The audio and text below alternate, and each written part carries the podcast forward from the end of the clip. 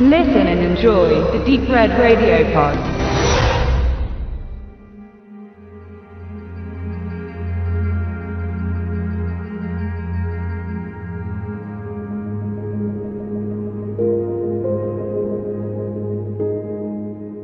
Ja, mit The Bay kommt jetzt äh, wahrscheinlich der Found-Footage-Beitrag ins Heimkino, der die größte Prominenz auf dem Regiestuhl, was das Genre angeht, so vorzuweisen hat, würde ich jetzt mal behaupten. Bitte belehrt mich eines Besseren. Aber Regie geführt hat halt äh, Barry Levinson.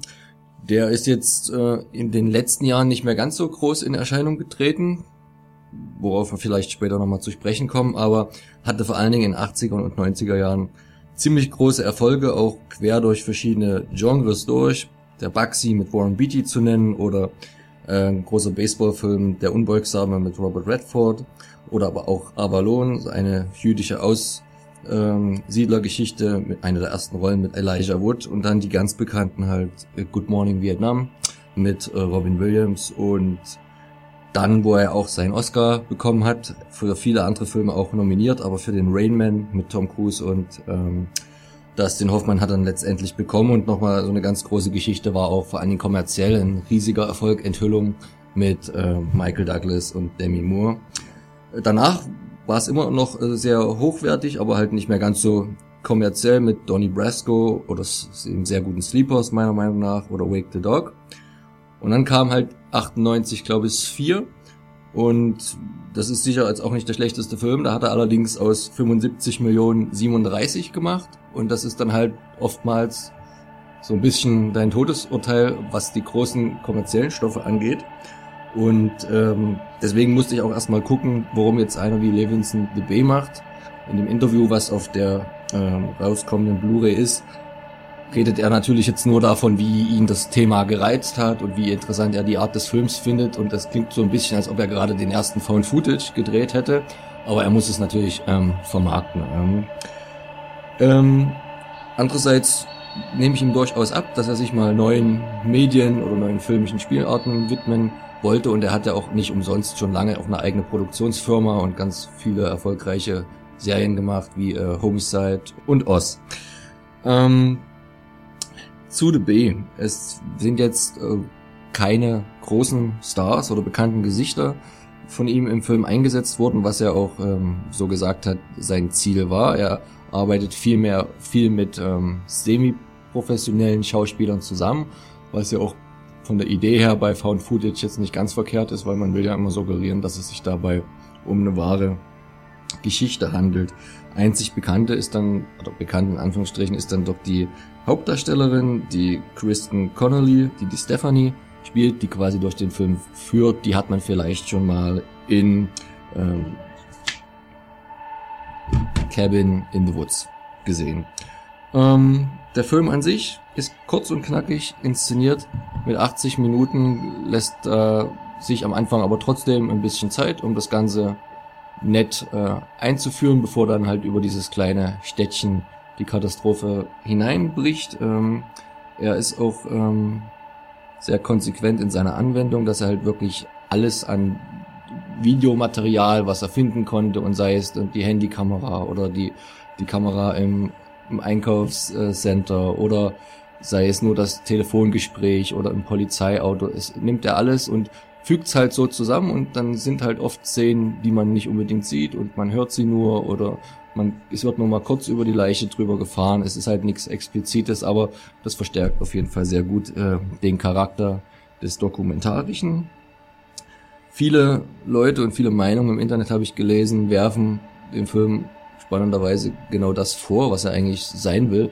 Das ist, dass die Schauspieler zu schlecht sind. Die sind alle zu grob schlechtig. Und da finde ich immer, dass es eigentlich, da merkt man mal, wie man dran gewöhnt ist, im Film ähm, natürlich sehr geschliffene Dialoge serviert zu bekommen. Und sobald man dann jemand mal versucht, realitätsnahes Sprechen, was halt nicht so schön und ausgefeilt ist, wird dann gleich gesagt, das sind schlechte Schauspieler und die haben schlecht gespielt. Also finde ich eher zum Schmunzeln. Von daher kein wirkliches Kriterium für mich.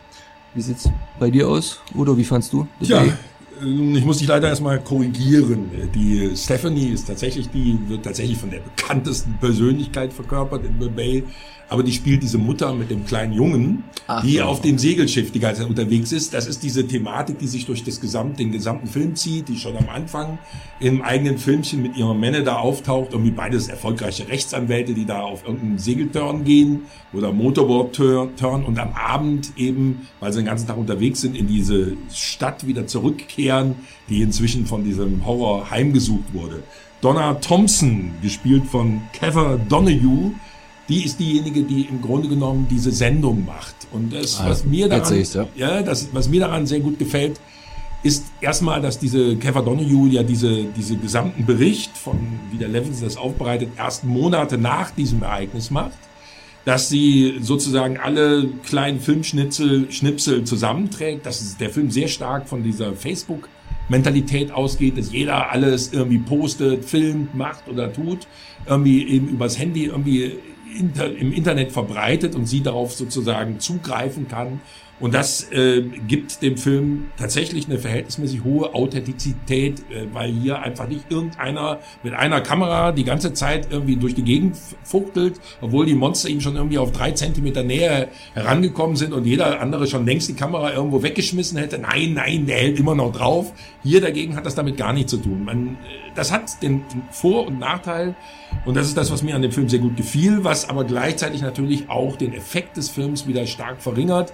Durch diese Schlüssigkeit der Filmaufnahmen hält der Film nie bis zum Schluss drauf. Also es gibt nur ganz wenige Szenen, die wirklich die letzte Konsequenz zeigen oder zeigen, wie wirklich was passiert ist. Der Horror bleibt also immer in der Fantasie stehen. Sehr schön finde ich die Szene, wo die beiden Polizisten zu diesem Haus gehen und alles im Grunde genommen nur über Funk und über dieses Gespräch stattfindet, was im Haus tatsächlich passiert, dann kommt da einer raus und, und, und das, das sieht man alles nicht richtig. Es wird eben nicht wirklich alles dargestellt und das ist ja nur realistisch, weil nicht irgendwie jeder in jeder Horrorsituation immer noch irgendeine Kamera in der Hand hält, die er dann irgendwie draufhält. Und das macht die Qualität des Films aus, gibt ihm aber auch immer so eine gewisse Abstrahiertheit. Das heißt, The Bay entwickelt durchaus ein schlüssiges Horrorszenario, hat auch Momente, die erschrecken, aber ist im Endeffekt doch trotz allem irgendwo immer, hält auch noch immer einen gewissen Abstand, der die ganze Sache zwar realistisch erscheinen lässt, aber so den allerletzten Schrecken nicht verbreitet. Das würde ich dem Film quasi als als Schwäche anlasten im Sinne eines klassischen Horrorfilms, aber gleichzeitig als Stärke im Sinne eines gelungenen Found-Footage-Films. Deshalb hat mir der Film insgesamt gut gefallen. Er entwickelt sich langsam. Er geht durchaus in die Tiefe. Er kann diese Problematik, die jetzt nicht neu ist, nämlich dass durch Umweltverschmutzung eben große Zerstörung entsteht, auch dieser paranoide Charakter, dass eben die Behörden alles daran tun, um die tatsächlichen Folgen zu vertuschen, ist nicht neu. Aber Levinson bringt das durchaus in den schlüssigen Zusammenhang, der über die, wie du ja schon sagtest, knackige Laufzeit gut unterhalten kann, wenn man eben nicht wirklich diese typische Erwartung an Found-Footage-Filme an, mit der herangeht, wo man dann immer irgendwie bis ins Letzte da den Horror erlebt. Dafür ist der Film tatsächlich letztlich zu nachvollziehbar angelegt. Würdest du sagen, dass er biologisch extrem unkorrekt und abstrus ist? Weil das liest man auch sehr oft Nein. von diversen Biologiestudenten wahrscheinlich im Internet geschrieben oder Doktoren, dass also das gesamte Vorgehen der solchen Behörde oder das schnelle Amputieren im Krankenhaus, dass da durchaus hätten noch Zwischenschritte erfolgen können und deswegen der Film sowas von unrealistisch sei aus dieser Warte also mir ist das nicht so vorgekommen, jetzt bin ich kein Biologe oder Wissenschaftler. Der Film gibt sich ja sogar die Mühe, immer irgendwelche Wissenschaftler zu Wort kommen zu lassen. Klar, das ist natürlich auch ein bisschen getürkt, logisch, das gehört ja dazu. Ähm, ich sag's mal so. Eine gewisse Übertreibung oder eine gewisse äh, Plakativität braucht auch dieser Film, um seine Wirkung zu entfalten. Also wenn er jetzt wirklich noch jeden Zwischenschritt und nochmal eine Zwischenforschung äh, gemacht hätte, wäre er wahrscheinlich noch realistischer gewesen, aber dann wäre er noch schwerer zugänglich gewesen. Also das ist schon so ein Zwischending zwischen einer gewissen Realität. Fakt ist jedenfalls der Aus, die Ausgangssituation, diese Art der Umweltverschmutzung, die Folgen, letztlich auch nicht übertrieben.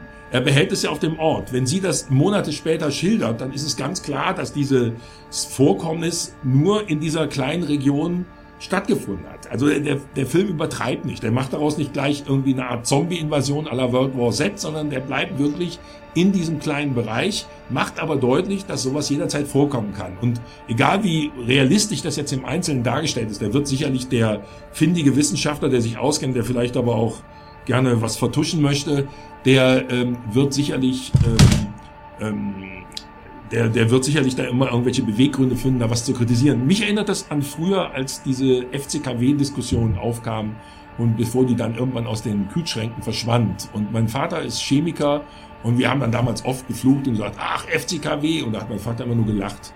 Er hat gesagt, FCKW ist das, was die Leute kennen. Er meint, es gibt so viele chemische Stoffe, so viele Gifte, von denen noch nie einer was gehört hat, von denen niemand die Formel kennt, die irgendwo im einfach benutzt werden er meinte, FCKW ist nichts anderes als ein äußerer, äußeres Schild, mit dem wir uns beruhigen können. Und ehrlich gesagt, der Film geht natürlich irgendwo auch auf etwas Unbekanntes ein und was anderes will er auch gar nicht vermitteln. Und ich denke mir, damit ist er nicht so weit von der Realität entfernt. Man sollte es da nicht so wörtlich nehmen, ob da irgendjemand gerade mal nach zwei oder zwanzig Sekunden äh, amputiert wird.